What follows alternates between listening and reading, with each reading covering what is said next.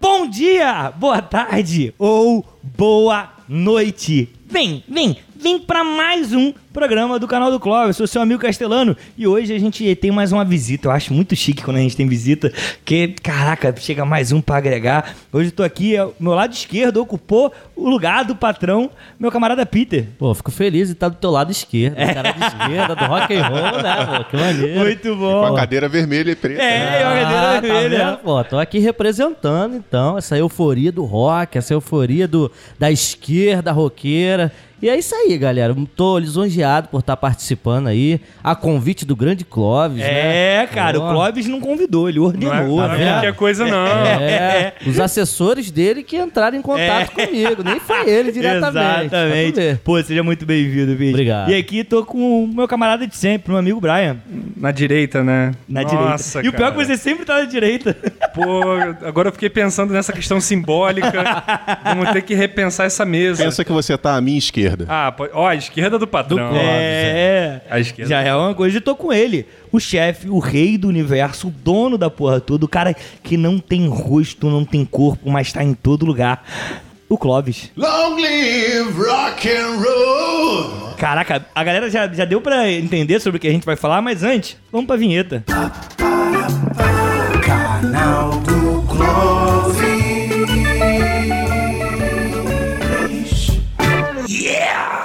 Hoje, hoje, o final... hoje o final é diferente. Fazer uma versão especial. É, uma versão rock. Meio Massacration isso, né? E hoje, né, o Peter já deu aqui a dica, né? Do que, que vamos falar hoje, né, cara? Pagou funk? Nossa, A gente vai falar de sambu. Ah, não. Aí não. Logo sambou. Tem Não, uma coisa aí- que não dá, é o sambu. Gente vai... Sunday, Bloody Sunday! Sorrindo, né? É, não, música pra cima, né? energia lá em cima. Mas hoje, hoje a gente vai falar sobre o rock, né, cara? O rock morreu, como é que tá esse rock? Como é que esse movimento, porque eu não gosto nem de chamar de gênero musical, porque é um movimento, né? Esse movimento que lutava contra tudo e todo o sistema pregado, como é que ele começou a se alinhar com um tipo de pensamento hegemônico e até um pouco reaça, né, cara? É, e não só isso, também pensar se o tempo do rock passou, né? Porque se a gente olha pras paradas de sucesso hoje em dia, a gente não encontra mais, assim, guitarra, né? É, muito, muito estranho. Tem isso também. Muito, muito peculiar. Mas aí, antes da gente aprofundar nesse nosso debate, nesse nosso caldo de hoje, eu queria que o nosso convidado desse uma palhinha, apresentação de quem ele é, quem é esse Peter na fila do pão. É, rapaz, estamos aí não por acaso. O rock and roll faz parte da minha vida já tem muito tempo. Na verdade, eu não sei te dizer exatamente quando começou. Só sei que rolou aquele arrepio, né? Pô, a gente sentiu e o rock and roll entrou na vida. Bom, eu sou formado em filosofia e história e isso também por causa do rock. Por quê? Porque o rock me libertou. Antes eu, minha mãe me levava pra igreja. Olha o rock, o rock. Minha mãe me levava pra igreja, aí eu ficava lá pensando o que, que eu posso fazer aqui na igreja que me dê algum tipo de prazer. Aí eu comecei a batucar na bateria lá, pegar algumas coisas, dar uns gritos lá no microfone de vez em quando. E o pastor sempre olhando pra mim, porra, que isso, cara? que esse moleque tá fazendo aqui, é né? maluco? Tem alguma coisa errada com esse menino. Falando em Ah, línguas. É. Aí eu comecei a cantar na igreja e logo percebi que eu tava ali, mas não fazia o menor sentido. Bom, comecei a juntar com alguns amigos, e aí essa, essa coisa de estudar filosofia, de estudar história, você começa a entender um pouco como as coisas funcionam dentro do mundo que a gente vive atualmente, né? Como chegou tudo como está hoje, como é dado hoje, teve algum momento anterior a isso para começar, né, no, no caso o, o rock quanto movimento, e eu é, tendo contato com pessoas que escutam rock, que gostam de rock, eu comecei a me identificar com isso, fazer música e daí, cara, veio o Peter Sana, o cara que é professor, né, professor de história, filosofia, sociologia e que também tem banda de rock, que canta rock e que também usa o rock para proliferar a filosofia. Caraca, isso é muito, Muito maneiro. Isso me lembra de uma banda, cara, que eu gostava muito quando eu ia falar moleque, mas não era tão moleque, eu acho que eu tinha uns 20 e tantos anos, que era Sinestesia. Sinestesia é uma- era um- era um projeto que tinha o baterista do Matanza, tinha um guitarra de outra banda. Cara, eu não consigo achar o CD todo, eu consigo achar as letras e algumas músicas pelo YouTube. E o Matan, o, o, o Sinestesia tinha esse bagulho meio filosófico, Sim. sabe? E aí eu lembro que tem uma, uma letra dele que é o pior cego versus Gandhi. E aí é, é a letra dele. E eu achava sensacional que a música toda era sobre essa questão de, de você ser pacífico e ao mesmo tempo lutar contra quem não enxerga nada. E aí não enxerga os seus problemas. E muitas vezes aí eu- tu entra nu- nu- numa filosofia ali, os caras vão viajando, é sensacional. E assim, muito bom ter você aqui mais uma vez e saber que o rock te mudou, né? Porque assim, Totalmente. o rock acaba passando pela vida de todo mundo, inclusive a, a vida do Brian foi marcada ali pelo, pelo rock, né, cara? E especificamente sobre o Melo Alimentos, que a gente já falou num episódio que eu não sei qual. Eu nunca sei qual episódio isso acontece. Eu nunca sei qual episódio que a gente falou. Mas o rock marcou a vida do Brian e eu lembro o conto, eu vivenciei meio que um pouco essa experiência, né, cara? É. Mas aí, só falou, Nossa, é, que elaborou, mano. elaborar alguma coisa, eu fiquei quieto aqui, mas ele não falou nada. Cara, mas Ele aí- se posicionou na cadeira, né? Pra dizer. eu acho que pra gente começar, eu queria colocar o Brian pra fazer o preâmbulo. E aí que a gente sempre tem aqui, o Peter, o nosso preâmbulozinho sobre o tema, né? Sim. Que é sobre o conceito do rock, né? É atemporal esse conceito? O rock sempre foi o rock, sempre vai ser o rock da mesma forma? Ele é atemporal esse conceito? Qual é o lance? Cara, assim, rock do É óbvio que, desculpa, te... caralho, não, tu não vai fazer isso não.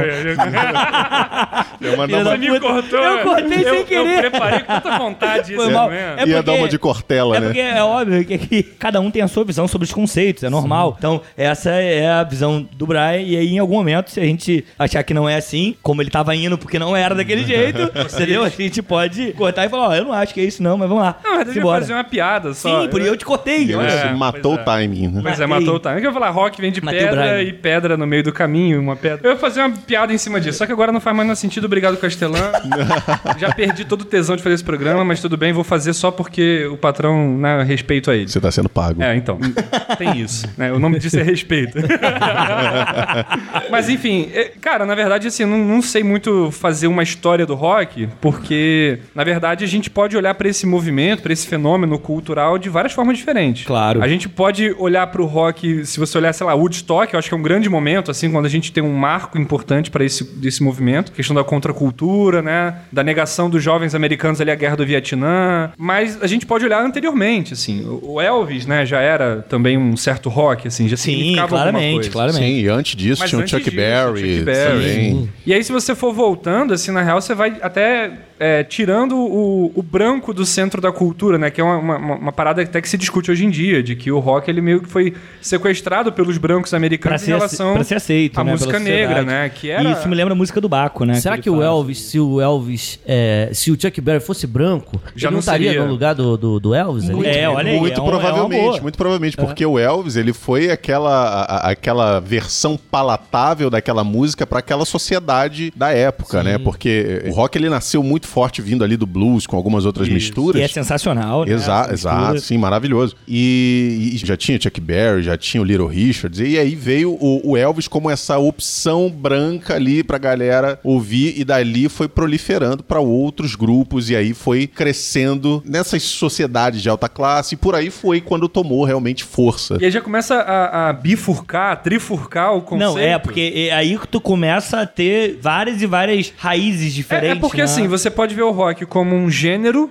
no sentido da concepção sonora do que é o rock, assim, quais são as características sonoras mesmo, né? do- dos instrumentos que são utilizados, o andamento, o tempo.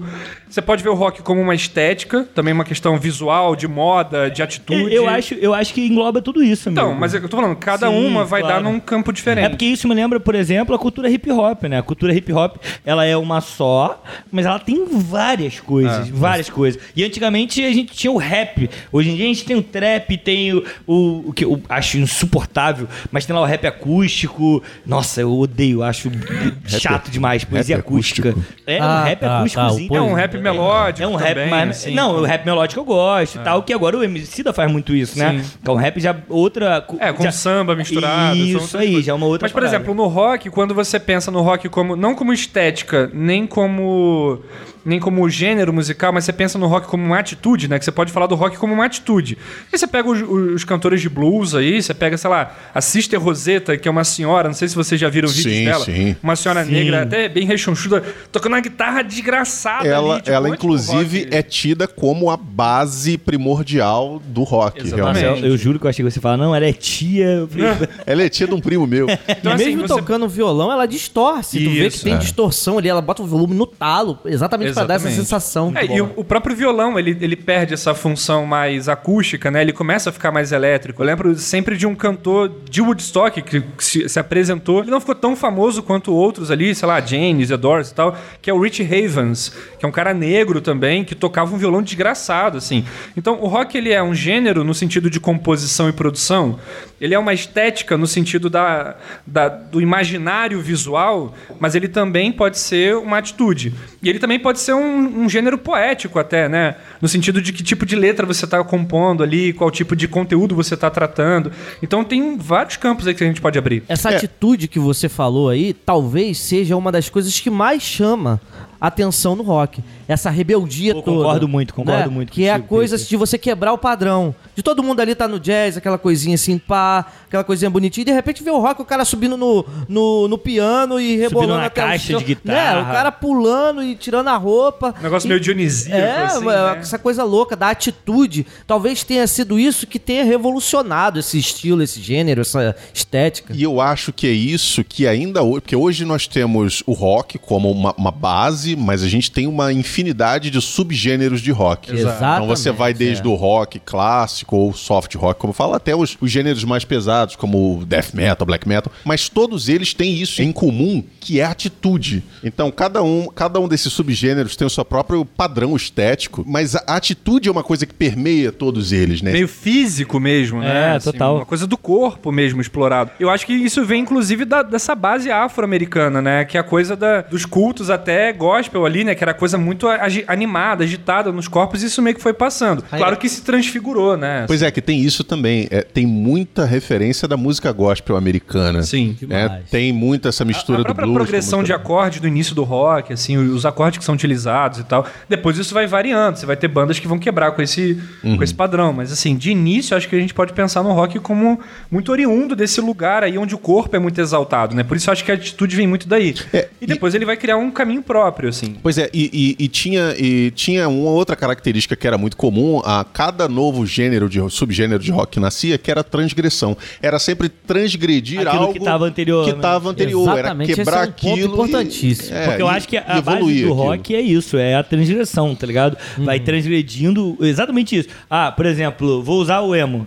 Por exemplo, a gente tinha lá o hardcore e aí o, o emo foi e transgrediu ali, colocando outras coisas que não tinha no hardcore, sabe? Então, de alguma forma, ele transgrediu aquilo, É sabe? interessante que eu nunca tinha parado pra pensar É, dessa, pô. dessa maneira Mas é, assim. mas é uma E faz transgressão, todo né? sentido, Sim. porque assim, a gente vê muita gente criticando o emo, ah, é uma coisinha mela cueca, uma besteirinha. Mas assim, é, se for olhar por esse lado... Só- e sonoramente o bagulho é bom. o bagulho é bem feito pra tem caralho. técnica, né? É. A galera se apropria de várias técnicas do rock, da e, música e do clássica, hardcore mesmo, do sabe? Olha, ele tem muita coisa de hardcore ali. Por exemplo, tu pega a batera de uma galera. É, tu mano, tu pá, é, é extremamente hardcore. Só que ele coloca coisas que, mano, não, porra, como é que vai falar que ama os outros, tá sofrendo os caras quatro? Mano, isso também é transgredir, tá ligado? Mas eu acho que o emo aqui no Isso. Brasil sofreu por causa daquela matéria no Fantástico, que tinha aquela Porra, galera. eu nem lembro dessa matéria, mas eu sei qual é. Eu não lembro. Eu não- nu- nunca vi essa matéria, mas eu sei qual é a matéria. Mas eu acho que também tem uma bagulho ali do rock and roll que é a atitude. É a atitude do seguinte: tá todo mundo falando que isso aqui é coisa, por exemplo, ah, de homossexual, é porque, ah, porque é fresco, isso aqui. Eles falam, mano, beleza, é isso aí, nós somos isso, pode chamar do que quiser e mantivemos aqui. E isso é maneiro pra caralho, É, porque isso é demais. atitude rock and roll, tá ligado? Eu acho isso maneiro, sabe? Bastante. Eu, inclusive, eu queria até, lembrando desse lance de transgressão e de como o rock and roll se desenvolveu em determinados períodos, a ponto da gente ver um cara que é âncora num cenário de rock mundial até, é, ele do nada virar a casaca e se tornar um almofadinha, né? Eu, eu tava ouvindo esses Cara, eu dias... fiquei curiosão aqui agora. Também, É, agora é, ele fez um mistério. Não, é por- porque assim, eu tava ouvindo esses dias Legião Urbana, uma música chamada A Dança, né? Pô, Renato Russo incontestavelmente foi um grande transgressor, né? Sim, total, E total. Quando eu peguei essa parte da música que ele fala o seguinte: você é tão moderno, se acha tão moderno, mas é igual aos seus pais. É só questão de idade. Passando dessa fase, tanto fez, tanto faz. Isso pra mim quer dizer exatamente o que aconteceu com o cara lá do Sex Pistols, com o Joey Ramone, com o Cara, Eric eu, Clapton. eu tava pensando no. Joe Ramone, É. Lobão. Lobão. Pra tu ver, os Caralho. caras que gritavam, que pulavam, que falavam, porra, é isso aqui, ó, cara, eu não sou igual à sociedade, sou diferente, eu quero transgredir. Agora estão falando, não, não, os transgressores são todos errados. Nós temos que ficar aqui certinho, cumprir o papel social. Mas deixa eu te perguntar, assim, é muito bom esse ponto que você levantou. O rock seria um fenômeno de juventude, é um fenômeno etário? Então, Isso é interessante, né? Porque se eles envelhecem e viram a casaca, É. como é que a gente pensa? é a juventude do espírito, não a juventude no tempo, né? O espírito da juventude é o espírito transgressor. É aquele período que você briga com a sua mãe até por ela ter feito o que deveria ser feito. Ah, pô, mas você lavou minha cueca, eu deixei ela freada três meses. Porra, tô cultivando aqui a parada. Tu, tu lavou minha cueca freada, caralho. Era minha cueca freada da sorte, quer porra. Por qualquer coisa, né? E aí tu pensa assim, porra, tem aqueles rebeldes... Muito bom. Muito bom mesmo. Aquele lance Cueca do freada é sinal de atitude também, né? rebelde sem casa. Por exemplo, tu vê assim o, o Chorão, que é um cara que tinha rebeldia na, na qualidade da música dele, né? No tipo de música que ele fazia. Tu sempre vê ele espetando alguma questão social. Mas tu vai ver a história dele, né? Não tem tanta questão social envolvendo pra justificar essa rebeldia. Porque a maioria dos caras que se rebelaram, eles estavam com a mente completamente alucinada no sentido de, porra, isso tá tudo errado. Eu tenho que agir de alguma forma que eu possa Claro. promover alguma mudança. E aí o rock vem, tipo, é tudo diferente, choca, né? O, o- o- é, é dissonante, choca. E essa visão chocante é que traz esse espírito de juventude. Nesse sentido, é a juventude. A juventude enquanto um espírito. Mas que ela pode se fazer presente atemporalmente. Muito bom, muito bom, cara. Eu fiquei pensando nisso que você falou do Chorão, que ele, na vida dele pessoal, não tinha tanto uma questão transgressora quanto nas músicas ele apontava. Então também o rock pode ser uma espécie de pose, né? Pode. No sentido Não, de que e- você e aí- faz um discurso, mas É, não torna isso na prática. Isso me lembrou a galera do trap, né? Porque trap, se a gente para pensar, fala sobre arma, sobre tráfico, dinheiro, Dinheiro. é, sobre Porsche e tal. Pô, a galera anda de ônibus, não tem dinheiro pra comprar uma arma, caralho. muitas É, É um discurso. É, o que é um né? discurso. Mas às vezes é uma fantasia de realização. Exatamente. fico- E aí pode ser, pode, Pode ser. ser também, né? Mas é interessante isso do rock, né, Então, cara? o, Dessa- tra- o trap é tipo rap ostentação, é isso? Cara, é porque não é só ostentação. Tem uma que porque o rap, o trap, e aí a gente saiu do rock, mas vai pro trap ali rapidinho. O trap nasceu, cara, em bagulho de gangue mesmo nos Estados Ah, Unidos. sim. Então ele era música dessa galera. Era música da galera de gangue, entendeu? Entendi. E aí depois de um tempo ele sai dessas gangues e vai começar a conquistar uns outros tipos de músicos que se identificam com isso, que é como o Brian Mas falou. se tá identifica ligado? esteticamente. Esteticamente, E até esteticamente. repete um certo discurso, Discurso. mas não necessariamente tem a mesma gênese da galera originária do É. movimento. Isso até indo para voltando pro tema, é também é muito comum ao rock. Sim, sim. Essas formações de gangues, e principalmente em São Paulo nos anos 80, 90, rolava muito conflito entre determinadas tribos ali de, de rock. Era a galera do, do punk contra o pessoal de heavy metal, contra o pessoal de, Tinha, e, e góticos, tinha a góticos. própria galera do, do punk lá, que era um punk diferentão, que brigava com os outros também. Então, o próprio punk, ele se subdividia, tá ligado? O rock, isso é muito louco. Eu não sei, eu acho que foi o Brian que falou sobre essa questão de, do rock ir se dividindo, ramificando, tá ligado? Porque, cara, se a gente parar pra pensar, aqui a gente tem o, vamos lá, hardcore, tem o hard rock, tem o emocore. A, a árvore tem- genealógica é, é, é, Cara, é uma muito coisa surreal que vai, sabe? E aí hoje eu falei até com, com o Clóvis, que eu tava conversando com o brother e falei com ele que faríamos é um, surreal. um, um podcast falando sobre o rock, se o rock morreu e tal. lá. E aí falei sobre algumas coisas que eu queria comentar. Ele falou, cara, tu tem que falar sobre o black metal nacional socialista. Caralho, Caralho. eu nunca ouvi falar nisso, viado. Ele, mano, olha, é um subgênero do black metal que promove, por meio de trabalho musicais e visuais, crenças neonazistas, paganismo europeu e ódio contra algumas religiões. Mano, parei com o rock. Cara, que porra é essa, mano? É um bagulho muito louco mesmo. muito louco, Ele cara, muito louco. muitas expressões, né? Então, É, e aí ele, ele vai somando ali, somando, e a gente fica com medo, né? E aí fica, por exemplo, naquele cara que eu esqueci agora, do Pantera. Pô, Anselmo, né? Que, pô, cara falando sobre white power, o cara extremamente nazista, É, cara. Eu tava falando sobre Cara, isso que antes, loucura, tá ligado? Que loucura, mano. O que que tá acontecendo, Como tá é ligado? que pode, né, cara? e as pessoas se identificarem com ele a tal ponto de tê-lo como referência no movimento, porra, absurdo que Absurdo, absurdo. Cara, agora sim, a gente falou sobre vários momentos aqui do rock. A gente chegou, a gente começou lá atrás, na década de 30, 40, 50, a gente falou sobre o Mocore aqui. Cara, mas o, o rock teve uma explosão no Brasil na década de 80, né? Década de no- de 80, 90. A gente teve uma explosão, um bagulho surreal. Por exemplo, você citou Renato Russo, a gente tinha Paralamas, a gente tinha o Legião, a gente tinha Plebe Rude. Cara, tava no ápice, não, sabe? A gente tinha o Ira. e Tem aí ainda, hoje... a gente tem, tá todo mundo aí. Hã? Tá quase todo mundo aí. Não, o Renato não tá... Não, o Renato, o Renato não tem mais. Nem o Nem o Cazuza. Cazuza. Faltou também. Hoje faltou. Faltou. É, faltou. É, e aí eu fico pensando o seguinte, cara. Hoje em dia, eu não vejo essa galera na mídia.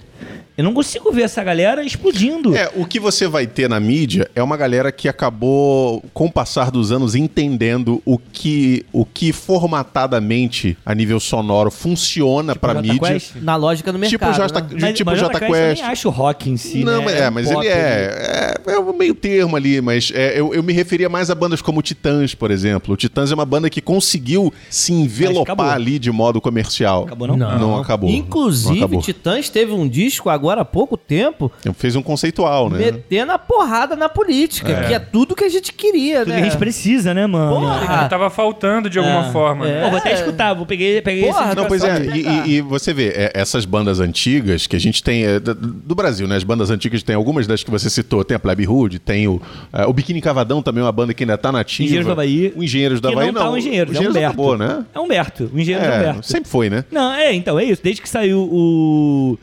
O Maltz e o Giggs, Giggs, Gitz, sei lá, o Mal, o Maltz e o outro lá, desde que saiu o Maltz e o outro, é, ficou aí só sendo Humberto, né? Só te man- é. mantiveram o nome, mas era É, Humberto. então, e, e essa galera da- de, de banda de rock das antigas, eles acabaram com o passar do tempo, até por uma questão de sobrevivência, aprendendo a formatar o som deles de modo que funcionasse comercialmente ali, para o que a gente tem de mídia, que o que é mídia grande que realmente vende? É programa de TV, especialmente da Globo. Ter uma música na novela é sinal de sobrevivência para a banda por um ano ou dois. Financeira, né? Exato. Surgem Então, os famosos acústicos também, né? exatamente. Que verdade. explodiu ali nos anos 2000 ali. Isso, foi uma muito. explosão, Ira, cara. porra, Toda a banda todos fazia eles, uma todos eles fizeram os fez um acústicos. trabalho. É. É, foi, então, foi proliferado principalmente pela Então, MTV. é- e aí eu vejo muito uma, uma, uma formatação dessas bandas entrando num, num, num esquema, né, num trilho, mais ou menos, para eles tentarem uma sobrevivência. E aí toda aquela transgressão que eles tinham promovido no passado ficou de lado, eu, isso é uma visão minha, em troca da própria sobrevivência da banda como um meio de sustento daqueles músicos. Então eu acho que muito por conta disso, por não não estar mais naquele mainstream toda aquela transgressão, aquela agressividade do rock dos anos 80, dos anos 90, esses caras começaram a ir é, murchando, né, indo coisa por burocrática, caminhos. né? Exato, indo por caminhos mais acessíveis, mais palatáveis, mais radiofônicos. Eu- Eu acho que também tem uma questão de, de época, de período histórico, porque quando a gente pensa no rock transgressor, transgressivo, ele vem muito naquela linha ali, década de 60, 70, que aí você tem assim. Ditadura militar Então, também, que contribuiu. Unidos, tô pensando nos ah, Estados tá, Unidos. ok. É, você tem Guerra do Foi Vietnã, você tem contracultura, né? Você tem outras questões ali. E no Brasil, você tem a ditadura. E então, década de 80 é uma explosão porque você tem A abertura, a né? abertura. Sim. E nos Estados Unidos você tem um certo um certo gosto estético que surge a partir dali, com toda essa questão da contracultura do- da juventude americana.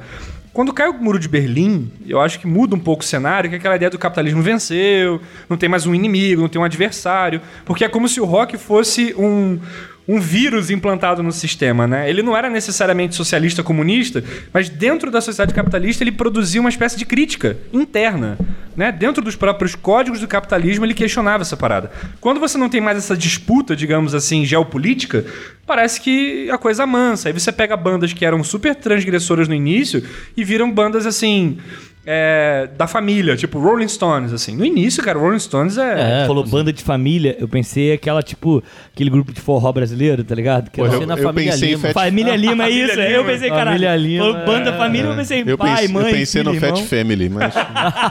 É porque você pega o Rolling Stones da década de 60, assim, um Beggars Banquet, por exemplo, é um, um álbum super transgressivo, assim, dentro da proposta, e de repente o Rolling Stones tá fazendo, sei lá. Eu acho que no caso dos Rolling Stones, aquele maluco que morreu fez muita falta, né? É, no- na linha de composição, essa transgressão. Também, também. A maior parte, eu, a- eu, uma opinião particular, a maior parte dessa contribuição do, do- da fase top do, dos Rolling Stones vinha dessa influência dele.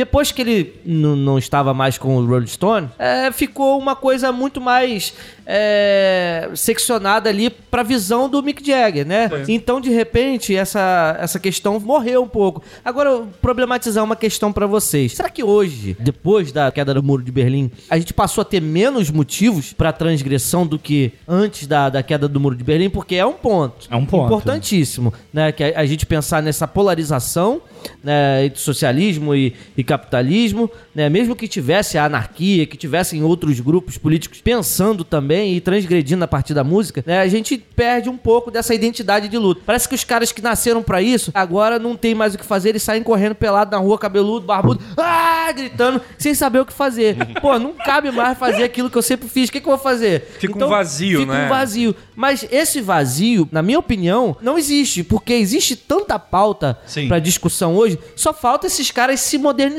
né? Como o Renato disse, vocês são tão modernos, mas você é igual ao seu pai. Você ainda tá pensando nos problemas antigos. Abre o olho pro que tá acontecendo aqui agora. É porque parece que houve uma formatação de mentalidade da, da galera do rock, porque você tem os grandes dinossauros do rock, digamos Sim. assim, que se formaram nesse período, então eles meio que setaram uma mentalidade transgressora que tinha a ver com as características da sua É. época. E aí quando você atualiza, e a galera nova que vai nascendo, ela talvez, ou ela revisita o passado que já não existe, pra poder fazer uma crítica. Então, tipo, o Vietnã já acabou, já acabou a União Soviética, então você revisita uma parada que não existe mais, ou você constrói uma nova revolta, mas revolta contra o que agora? E aí fica, parece que fica mais difícil pra essa galera perceber, eu não sei, assim. É, pois é, e veja que essa transgressão também, é, a gente precisa colocar aqui, que não é necessariamente no campo político, no campo né, do ambiente, do que está acontecendo naquele momento em, em- em termos de realidade ali só, mas às vezes pode ser uma transgressão até de estética ou de Claro, estilo musical. total. É, total. Você vê que teve muitas bandas que vieram, eu acho que, o-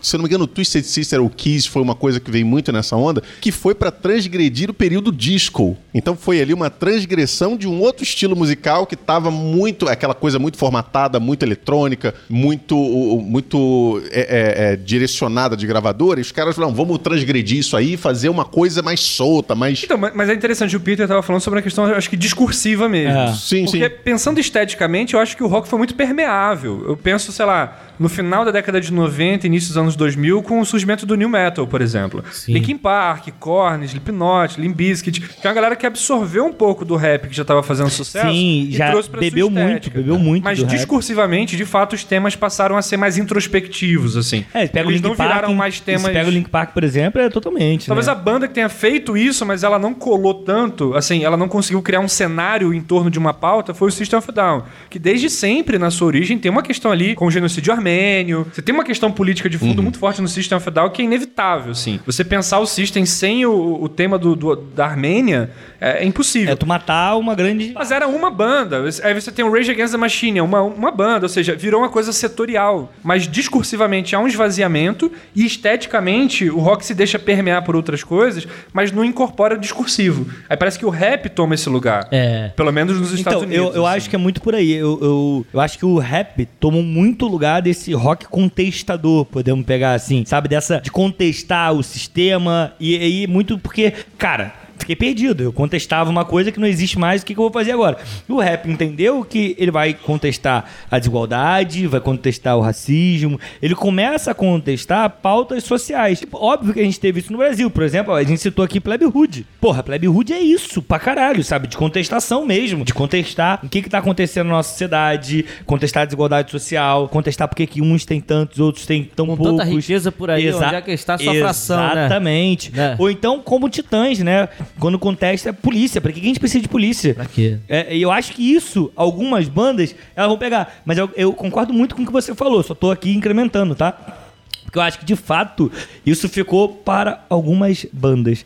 Porque já não era tão importante isso, parece. Deixaram de lado e seguiram outro campo. Virou uma virtuosa estética. É e... isso. É, pode ser, não sei. É. Esse ponto da virtuosa estética era, um- era o que eu ia querer entrar agora. Porque a gente tem o caso, por exemplo, do surgimento, por volta ali dos anos 80, das bandas, e aí subgênero de subgênero, das bandas de power metal. Que. Ah, isso, isso é um subgênero, muito subgênero. E não, é porque aí eh, a gente começa a entrar em temáticas visuais e em termos de conceito também, que vão muito pro lado da fantasia, da literatura. Então já é um outro tipo de, mu- de, de Ah, movimento. Isso é power metal? Isso é power Ah, metal. Beleza, beleza. Ele vai muito por esse lado da fantasia. Que é o medieval. Halloween, né? É o Halloween. O- na verdade, isso começou muito com o Dio, né? O Dio, que era o vocalista do Black Sabbath, que, que, que substituiu o Ozzy. Foi pro Iron Maiden também, não foi? O Dio, não, Não, quem dera. Teria sido lindo, mas não. Quem foi? Tem um.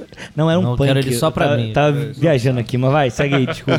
É, O Dio, o Dio, na, na- ele, quando saiu do Black Sabbath, ele fez, uma, ele fez uma banda solo chamada Dio. Olha que criativo. Não, brincadeira, eu, eu amo Dio. E aí, é, ele começou a colocar isso, né? Ele pegou a- aquela temática musical do heavy metal e começou a colocar coisas que ele gostava de consumir, de literatura medieval e tal. E ele deu Mística, né? Coisa Isso, mística. essas O coisas é um místicas e tudo mais. místico. E aí ele deu uma outra estética que essas bandas de, de power metal seguiram, né? Que aí era, é, aí vinha toda uma exibição de virtuosa e técnica musical. A Vantase A também Vante- tem. é, a tá? Vantase já veio bem depois, É, mas... Mais de 2000. É, já, É, e- aí que, é, já, que é sensacional. que aí já é uma muito. derivação Também do que era o Halloween, por exemplo. Eram músicos excepcionais e eles não tinham essencialmente letras de contestação. Até tinha uma coisa ou outra, mas o- no geral é, é- eles falavam muito sobre literatura. Uma literatura fantástica. É, né? é, era, era o que. É, o Blind Guardian vai surgir também Mas nessa era uma coisa que já acontecia em outras bandas até anteriores, assim. Então você pega, sei lá, não que o Led Zeppelin seja isso, mas o Led Zeppelin tem uma coisa muito narrativa, Sim, muito poética. O Pink Floyd também faz um pouco disso. O The Mas Wall e- é um grande, É, mas um é- grande romance. Mas ainda assim, Né? extremamente contestador. né? Exatamente. É, então, mas é que eu tô Eles falando, isso aliam as duas saindo, coisas. É, ele vai, ele vai juntando ali, vai construindo, vai utilizando de um pra, pra É, manter mas eu acho que o, o- poder estético foi crescendo e o discurso É, exatamente. Eu acho que essas bandas elas foram fazendo essa, foram virando essa chave. Elas foram muito mais pro lado da estética e muito mais pela narrativa fantasiosa e eh, acabaram tomando um outro rumo. Sabe o que eu, sabe o que eu pensei aqui? Eu reparei, cara, a gente só tá falando de banda velha, mano. É. A gente É. só tá falando de banda antiga. E aí, mano, é foda. Mas assim, é, é, é o que eu sempre escuto, cara. O- parece que o rock é coisa de velho hoje em dia, tá ligado? É- Porque é- o, o último movimento de rock, de- eh, a gente tem o New Metal aí no, no não, final de o 90. último, o último foi o emo. É, o último foi o emo. gente tem o Indie também, O em indie. 2010, né? Isso, Década então, mas de aí 10. tá ali. É tá, o tá indie dentro, com, né? com, com, com emo. Foi um movimento ali Não meio... sei, acho que o indie é um pouquinho depois ainda. Sim, um né? pouco depois, mas o emo ele se estendeu também. Também, também. Entendeu? O emo Mas foi um movimento peraí, muito longo. o- o- a, galera, a galera dos coloridos seria o quê? Pô, colorido. Não você é emo. diminuiu Engraçado pra é caralho, que mas aqui é é, emo. colorido, né? Mas eu não sei se lá É porque a gente Unidos, teve uma banda específica. Que era o Que Restart, era colorida, né? é. não, mas é porque que, teve inclusive, várias- o Pelanza é um cara Não, ele é- extremamente transgressor. Ele é rock and roll pra caramba. E a gente precisa dizer isso aqui. Sim, Claro, sim. É Claro. muito mais rock and roll do que essa porra desse Roger, Porra, sabe? totalmente. E- Exatamente. Bagulho surreal. E, mas, é, mas é real, cara. Parece Não, mas que eu só falei é os de coloridos porque eles se vendiam Não, como uma sim, banda de, de claro. cores, A gente né? tinha o Restart e o Cine. Isso, mas, tinha, também. mas tinham vários outros também. Porque aí... Porque foi um sub. Um, é uma- um Exato. subgênero do Porque emo. aí- Bob. É, não, E- mas o de Esse Bob. eu não conheço. De Bob. Você tá É? de Bob, tá De Bob, Scratch, Forfã. Mas é- Não, fun. Forfã, ninguém, Forfã eu é emo, não né? admito Forfã é falar anterior. mal do Forfã aqui, hein? Não, mas o Forfã é anterior. isso. Forfã Forfã é é anterior. anterior, já tem É. bastante tempo. Então, o Forfã, mas- o primeiro disco deles, cara, foi, sei lá, mano, tem muito, muito tempo. Que é um disco... Fresno também, Não, né? o Fresno é uma banda que eu o gosto pra caralho também. Eu gosto muito de emo, cara. Escutei muito emo durante a minha vida toda. Eu, eu lembro de uma que tocou com roupa nova. Não, qual é o nome? Com Que- roupa eu acho que é? Fresno. Acho que é o Fresno. É, o Fresno tocou com Eu Chitãozinho acho que Chororó. foi aquele maluco, o vocalista que... Ah, foi o, o Foi. Lucas. Foi o Lucas, Silveira. é, É. ele fez uma participação. Me perdoem Não aqui os fãs certeza, do não. Fresno, mas é muito ruim. Não, não, cara. Não, não, não, que não, não tô falando da banda, nunca ouvi. Tô falando a participação deles no Ah, DVD ter dado Roupa, errado, Roupa Nova é horrível. errado, não. E aí tá tudo bem. Mas eu fico com essa, com essa ideia, sabe? Do tipo, o rock é coisa de velho. Vamos pegar, por exemplo, do, indie, do indie e do emo, que foi o último movimento que a gente falou.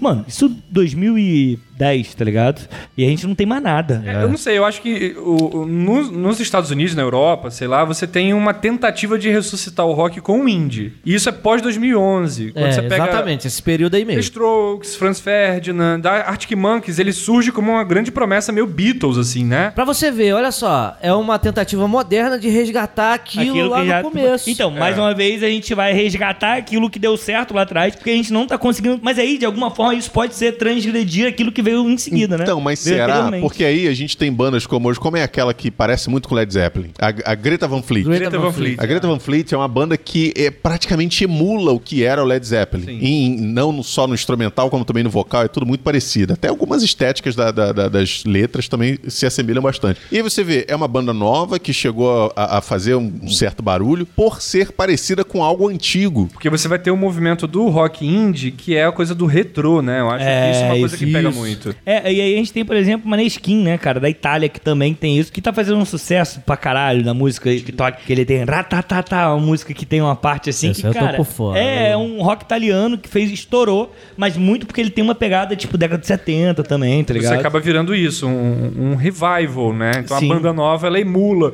Não só no sentido do, da letra, da estética, mas até da do concepção de produção, muitas vezes. O reverb que eles vão usar. É, os caras e- voltam a usar equipamento valvulado, né? Vão gravar a banda todo mundo junto Até ao a- mesmo tempo. A mentalidade, ele falou ratatatá, eu já tava pensando na música lá que o Engenheiros Engenheiro. gravou, né? Ratatatá. Beguinha, a música, obrigado, Beguinha, é isso mesmo. É uma música que fez muito sucesso no TikTok, cara, muito sucesso mesmo. E, e é muito louco, porque isso chega até mim por conta do- dos alunos, tá ligado?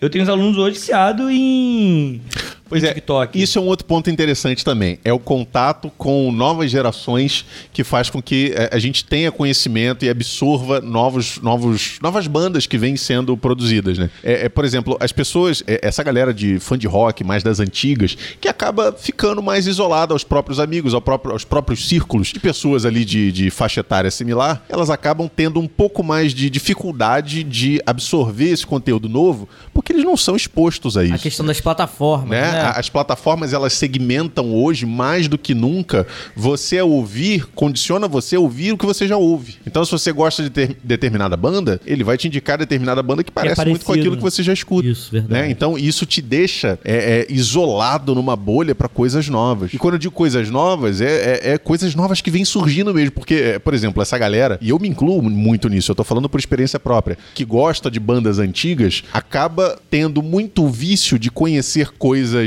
que. é, é, que são antigas, mas que aquela pessoa não tinha conhecimento. Ela É tá eu sempre. feito, é, é o o é que eu tenho faço feito. muito. Eu, eu acabo conhecendo muita coisa que eu não, não tinha conhecimento antes, mas é coisa antiga. E bandas novas mesmo, eu acabo me fechando Pô, falar, completamente a pra banda aquilo. nova que eu conheço é uma Maneskin, que é de 2016, bem nova, que foi formada por um desses programas que de concurso de banda, e um desses na Itália. E a banda é muito boa, e por incrível que pareça, eu vi, cara, essa música foi na minha cabeça por conta do Instagram, é, minha cabeça, minha cabeça, e aí uma aluna fez TikTok e falei, mano, vou escutar essa música pra ver.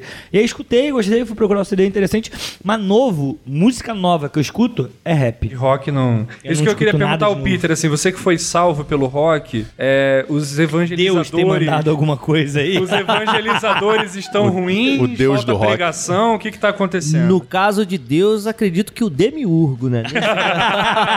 Muito bom. Se a gente for pensar, né, a galera que hoje em dia cultiva os ambientes alternativos de rock, que são poucos, por sinal. Né, você vê bar de rock, você vê lugar que toca rock, né, sofrendo para se manter de pé. Né? Antigamente a gente tinha ali aqui pelo menos nas redondezas da Baixada Fluminense, a passarela de Mesquita ali, que era o antro ali da, Porra, vou te da falar. sacanagem é, do roqueiro, né? Sacanagem aqui. em Tinha a Rua do Chuchu em Austin, né? do Chuchu. Isso a gente falando da Baixada Fluminense, que no Rio de É, Janeiro, só, né? só pra contextualizar que a gente tem ouvinte do Brasil todo, isso a gente tá falando da realidade. De outras partes do mundo. Exatamente. Porque a gente tá falando aqui da realidade da Baixada Flu- Fluminense, bem mais pro interior do No Rio de Janeiro. Não, a Baixada Fluminense é, é isso aí que a gente tá vivendo. E aí a gente tinha, na Baixada, a gente praticamente tinha dois polos. Austin, Rua do Chuchu às sextas, e no domingo a Passarela do Rock, né? Em Mesquita, que eu frequentei muito. Pois é, você veja, a gente. Uma das cicatrizes que eu tenho no nó- corpo foi lá. nós aqui já não temos, no Rio, nós, nós já não temos aqui uma cultura de rock tão proliferada como São Paulo, por exemplo. Sim, total. Né? É- é- são, são polos muito concentrados e muito pequenos também, se a gente for comparar com lá. E, e assim, são espaços onde vários estilos se misturam, né? Estão ali disputando o mesmo espaço, mas não necessariamente estão trocando cultura. Não necessariamente eles estão ali é, intercalando, um conhecendo o que o outro gosta de ouvir. Daí né? a dificuldade que o Peter tava falando, né? De sobreviver, né? Que os É. espaços são exíguos, assim. Porque você vai colocar sua música onde, onde, né? Antigamente você fazia um LP, né? Sempre atrelado a uma grande gravadora, né? Porque o momento boom do rock era aquilo ali, né? Anos 80, aí as, as grandes gravadoras... E aí, no movimento emo também houve um boom de gravadora, é, você cara. vê a Som Livre, É. trazendo a galera Pegando essa toda. galera. Como é que é aquele cara, Rick Bonadil, é, pegando várias e várias bandas emo, E produzindo. colocando na, na, na mídia, né? Colocando, trazendo para o foco. Aí a gente tem um grande evento em São Paulo, Lula Palusa. A gente tem aqui o Rock em Rio. Acabou o nosso famoso Garage. É, era na- outro que eu frequentava também no centro Então, do é Rio uma ali. parada ali que era. O cara saía do garage e via, ia pra Vila Mimosa, terminava o Isso era- serviço e ia pra Isso era casa. fundamental. É, É, é muito maneiro como o rock se mistura com a putaria, né? Entretenimento Sempre, completo, sempre. né? Entretenimento completo. Então, tipo, é, a, é, a partir do momento que é, as grandes corporações vão diminuindo o espaço, vai diminuindo também a proposta. Por quê? Se antes aquela transgressão vinha pra combater determinada proposta, é preciso uma renovação pra poder combater aquilo que incomoda hoje. Cadê a galera que se incomoda das coisas hoje fazendo rock? Tem, mas tá tão diluído, tá tão é, é, aberto Não é um movimento, né? não é um movimento unificado, tipo, caralho, o, o maluco tá é, produzindo o material dele ali, mas ele também tá linkado com o material do outro cara ali da cidade do lado, que também tem um rock transgressor e que tá no mesmo movimento. Então eles se identificam e eles vão fazer coisas dialogando. Lembra que o Herbert Viana dialogava com o Cazuza,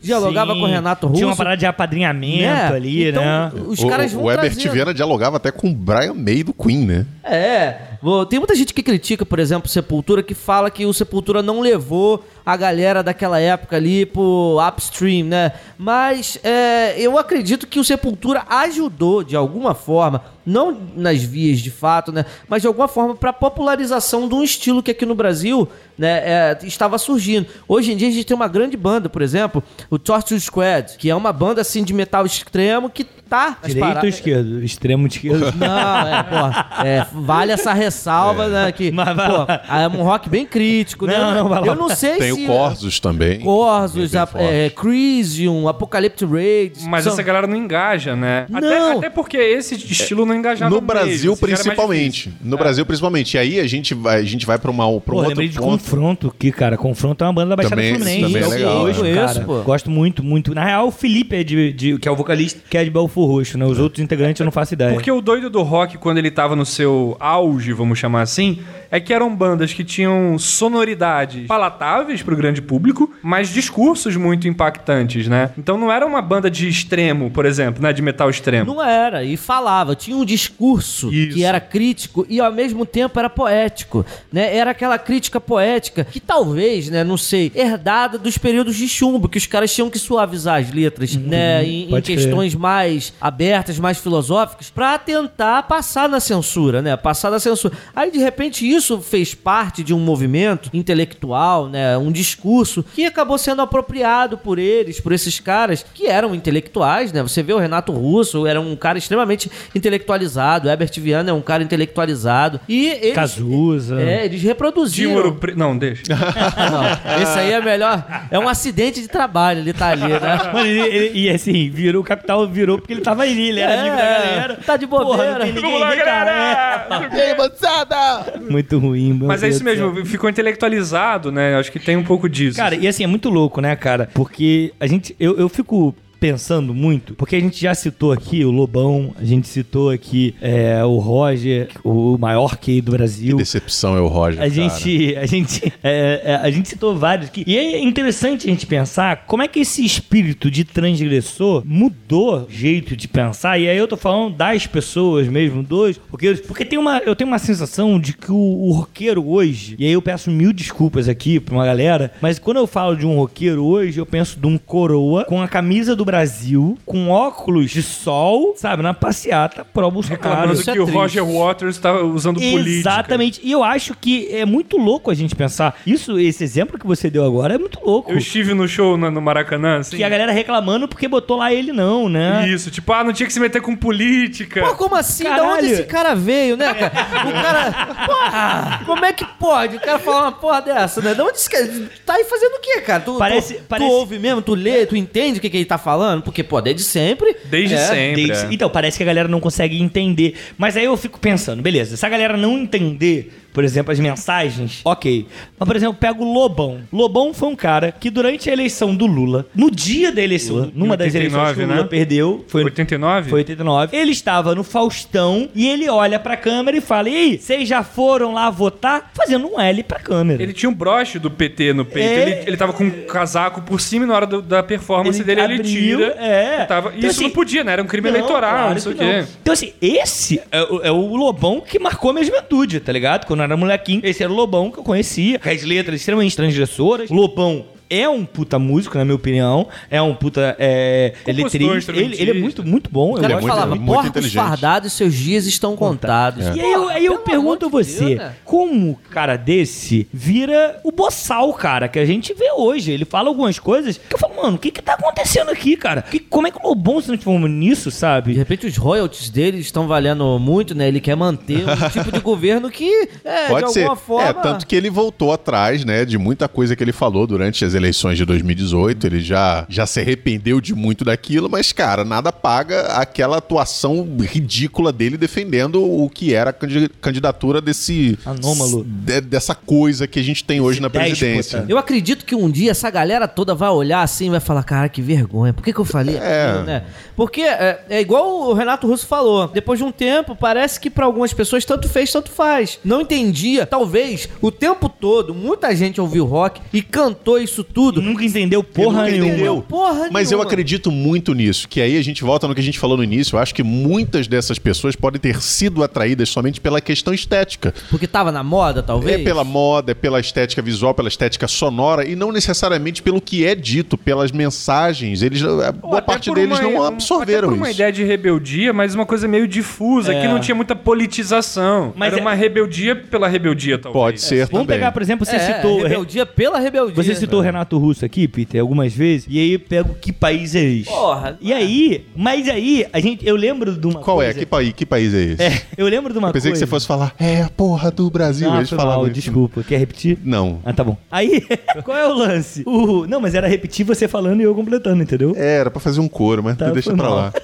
O Brian, em um dos episódios, a gente tá conversando sobre 2013, a gente fala sobre essa, essa falta de aprofundamento das pautas, né? Quando você fala que Brasil, país é este, é a porra do Brasil, tu pode pegar essa- esse discurso pra qualquer porra, É. pra qualquer coisa. E aí hoje, em manifestações, a galera cantando isso, é, é tipo em pró-Bolsonaro, cara, Renato Russo é um cara que viveu Não, ali pelo período de fim Deus, da, né? pre- do ditadura militar, tá ligado? Ah, os caras usavam, eu lembro na época, assim, 2012, 2013, o pessoal cantava que país é esse em show, fazia cover, né, banda de, de rock ou o que quer que seja, e o pessoal puxava fora Dilma. É, olha que doideira, né, cara? E aí, hoje em dia, a galera usa uma música do Cazuza E, também. e não que não possa Não. apropriar a música pra uma outra realidade, mas às vezes você vai no contra, né? É, isso, você inverte a, polaridade, aí lógica. fica claro. doido, assim. Então, assim, é muito louco. Mas aí, isso não é um fenômeno só brasileiro, né, cara? A gente citou aqui o. lá do Pantera, esqueci o nome dele. Não. Anselmo. Anselmo. O Phil Anselmo, cara. Um cara supremacista branco, sabe? Um- Uma loucura. E aí, a gente pega um exemplo aqui na minha cabeça, é o exemplo mais louco que existe. Que é o do Johnny Ramone. Sabe? É um bagulho que pra mim é inexplicável.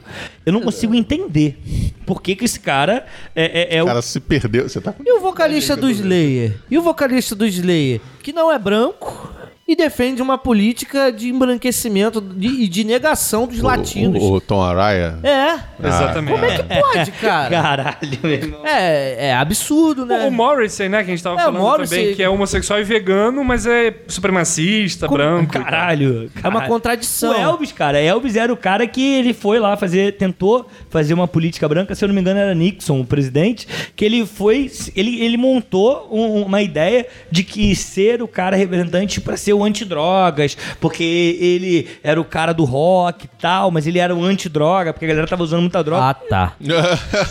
Morreu zoadaço. Sabe, caralho. É absurdo, cara. É, é mais um motivo. Por exemplo, esse lance da transgressão e, tipo, do pessoal se identificar. Vocês falaram aí do que país é esse e a galera gritar, é a porra do Brasil. Com aquela vontade, né? Com- É é igual o Titãs também. Coelhinho peludo! Cara, sai gente, não sei de onde. Tu tá tocando. Eu, eu tive essa experiência várias vezes, né? Tá tocando essa música, sai gente, não sei da onde, pra gritar, vai se fuder! E eu- Porra, quem tá quietinho ali, mexendo no celular, na hora do vai se, vai se fuder! E a pessoa sai. Por quê? Aquilo ali é colocar pra fora a sua raiva, né? É transgredir, literalmente. É, é dizer uma coisa que tá aqui dentro. É a que às vezes- catarse, né? É isso, é a catarse. Mas aí talvez essa transgressão pra ele mudou, né? O que era transgredir no sentido de contra o sistema, hoje é transgredir apoiando um sistema que é contra tudo ao redor. Aí é tudo É, Mas, você, mas entendeu? Vocês Sim, entenderam? sim, porque eles dizem assim, ah, hoje em dia não pode fazer nada, então eu vou falar que eu não gosto de preto mesmo porque é contra o sistema. E aí vira Não é? transgressão. É, porra, de alguma de forma, Deus, é de, alguma forma eles entendem isso como transgressão, sabe? Que é uma deturpação mental absurda. A pessoa tem que estar muito É- é muito sequelada, bom, né? A deturbação. Mas é, cara, é um nível de distorção é, do, do- da mensagem original que é. Nossa. É muito maior do que as guitarras. Mas é muito doido que de fato isso acontece, né? Assim, depois de um certo período, sei lá, vamos falar aqui politicamente no Brasil, né? Governo do PT. Então você tem uma temporada aí longa de, de governos petistas. Ele virou a situação, ele estabilizou, burocratizou, virou conservador no sentido de conservar o modelo de governo, não é conservador ideológico, né? Aquilo que se construiu, né? Aquilo Deixar- que se construiu. Então, o, o- o progressista de hoje é o conservador de amanhã, não no sentido ideológico, mas no sentido do papel que ele exerce no, no jogo político, né? Concordo. E aí, claro que a transgressão virou isso. Então, eu lembro da época aí da, das manifestações de junho, a adolescência toda, os jovens, tudo era contra Dilma. Assim, você começou a ter uma série de bandas até que faziam show meio que fora Dilma, blá, blá, blá. E aí depois a, a polaridade virou, e virou fora Temer, e aí agora é fora Bolsonaro. Então, assim, tem uma coisa ali de quem tá na situação, a gente é contra. Não importa o que seja, tipo. e- só que é uma transgressão meio burra. Mas tem uma galera do rock que não, Não, virou então, mas contra é- o Bolsonaro. Até essa transgressão é uma transgressão meio burra também, né? Ah, não importa quem esteja, eu Sim, sou total, contra. total. Você não tá sendo transgressivo, você tá sendo meio... Tá. Você só Efeito- quer ser do efe- contra é- por ser do contra. E aí é o efeito de manada, né? Eu vou porque tem alguém indo e eu vou, eu vou, eu vou. Cara, é muito louco. Eu fico olhando e eu fico real pensando que o rock hoje, ele beira em algumas hipóteses pura contradição. Sim, sabe? eu concordo A contigo. pura contradição. Tem muita gente que, é, talvez por falta de experiência política, e agora esse lance das redes sociais, tá tudo muito em evidência, porque essa pessoa qua- é, que eu tô falando, esse tipo de gente, não tinha mania ou não tinha o hábito de se informar, de saber sobre política. E agora se informa pelo que aparece no Facebook É, e WhatsApp, e né? o WhatsApp. E aí é uma desinformação, que na verdade não é total. uma informação. É uma desinformação, é uma desconstrução do mínimo que aquela pessoa tinha, que era a burrice dela estabilizada. Agora ela está abaixo da linha da burrice porque ela está. É, ela era burra, mas ela, era conseguiu ir burra. pra baixo. Agora ela conseguiu. Basta piorar. vida por isso demais. É, porque tu pensa assim, ela antes não sabia de nada, mas aí ela se, se entendia enquanto, ah, eu não sei de nada, então não vou falar merda pra não ficar feio, né? Hoje não. Essa pessoa... Se ela, orgulha. Ela se, Se orgulha orgulha, de falar merda. de ser burra. Ela se orgulha de falar merda. Ela quer ir tão no fundo do poço, a ponto de ninguém enxergar ela pra falar, ó, tu tá fazendo merda. Não, já tô lá embaixo, já tô na ralé. Aqui é só minha galera, é só a galera do fundão, a galera da merda, que beira lá o, ao abismo. E tu fica assim, pô, essa pessoa hoje ela quer falar. Ela ainda continua com aquele sentimento de, ah, eu tenho que falar, porque antes eu só, eu só cantava essa música, não tinha esse lance de polarização. Não tinha o caralho, sempre teve. Sempre teve, é. Né, porra? Tu vai, eu, eu vi esses dias também, né, um lance do, do Cazuza falando numa entrevista, se não me engano, pro Jô Soares, e ele falando, ah, pô, é, eu não curto muito esse lance do, de- do socialismo, de. é, se, se, se o, socialismo ele abrange todas as áreas. Por exemplo, é, a, a- você tem a educação, a saúde, né, que são áreas estratégicas. Ele tava falando isso. Ah, isso aí tudo bem, mas mais do que isso não seria legal. Beleza, mas ele fala: ah, mas o PT tem, tá surgindo aí. Você vê algumas pessoas com, com ideias revolucionárias que buscam trazer é, equidade social. Beleza, você vê que o cara tem uma consciência, ele tá pensando no todo. O Renato Russo, da mesma forma, ele falou várias vezes no começo dos anos 90, né, o surgimento de algumas tendências, né, voltadas, não necessariamente precisa ser socialista, mas, pô, você tem o anarquia, a, anarquia, você tem é, pessoas falando de forma crítica, de, às vezes defendendo uma social-democracia, né, que em determinadas situações até são válidas como uma medida cabível para diminuir, né, o capitalismo de forma agressora, tal como ele é. E aí você vê, os caras lá daquela época, sim, eles estavam falando disso. Só que o cara não tinha uma mentalidade política Pra entender. Pra entender. Hoje em dia, por estar tudo sendo voltado para as redes sociais e a apropriação desses caras ultraconservadores dessas redes, essas pessoas olham aquilo de uma maneira completamente acrítica, porque elas não têm capacidade de criticar. Ver um cara falar assim pra mim: Ah, você fica assistindo a Globo? É isso, eu, cara, eu não tenho que parar de assistir a Globo, não. Pô, eu posso assistir o que Mas eu eu posso contestar aquilo. Exatamente. Eu tenho senso crítico apurado suficiente pra saber que aquela notícia está sendo manipulada, pra saber que ela tá sendo tendenciosa, né? Porque normalmente quando a galera canta o povo não é bobo, abaixa a Rede Globo, o cara é bobo. Não é? É, porque ele tá escolhendo se alienar. É, não, eu acho que o cara é extremamente bobo quando o cara mete uma dessa, Também entendeu? acho. Cara, é muito louco isso tudo e assim... Inclusive, quero defender a Rede Globo aqui, porque ela apanha de todos os lados. Então, assim, Verdade. tamo né? junto, Rede só Globo. lembrando que a Rede É Globo... transgressor defender a Globo. Não, mas é engraçado, porque vira realmente uma parada vazia, né? E é um pouco do que o Peter tá falando, que assim, essa galera ela era constrangida de falar certos absurdos. Porque você tinha um certo discurso que estava estabilizado socialmente do que era permitido e não permitido, do que era ético e o que era antiético, né? O que era é, comum e o que seria absurdo, Claro, divisivo. E essas pessoas que ti- tinham essas ideias, talvez, elas até acreditassem, né? Porque é muito fácil no Brasil você ser um filho da puta, assim. Muito fácil. É, a gente é estimulado esse tempo todo, né? Gente Não é ser um filho da puta no Brasil é, É- é um difícil, esforço. É um ato de resistência. É, né? isso é ser transgressor. isso E aí tá essa galera tava constrangida, né? Então, quando você tem a extrema-direita, os conservadores tomando de assalto as redes sociais, o que você vê é esse pensamento que tava quietinho, falando, pô, eu posso falar também.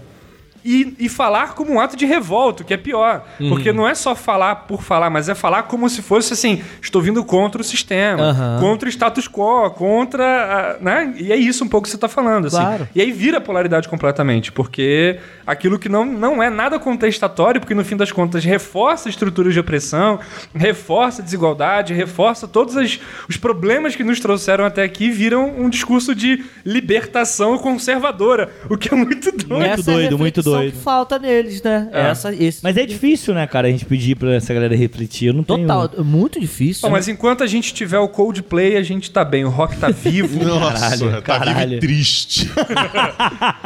Não, porque voltando pro rock, eu fiquei pensando muito nisso, assim, como é que as bandas do que seria o rock, até o Coldplay, assim, ele era de uma vertente do pop rock, o Brit pop ali e tal, um indiezinho. um indie e tal, viram coisas pop, de estádio, né, de festa. Porque eu acho que vai se recriando pra não ser passado pra trás, tá ligado? Então ele vai se adaptando com o que a galera vai gostando, entendeu? Vai modificando. Isso me lembra, por exemplo, a gente falou aqui da Fresno, o Lucas, ele tinha um projeto, se não me engano era Visconde, alguma coisa assim, acho que era Visconde, que era uma parada mais técnica, tá ligado? Com de, de a- eletrônico mesmo, sabe? Que ele tentou ver ali como uma galera vai mudar, porque tava, o técnico tava chegando no Brasil com força total, eletrônico, então ele tentou colocar ali pra ver qual era e tal.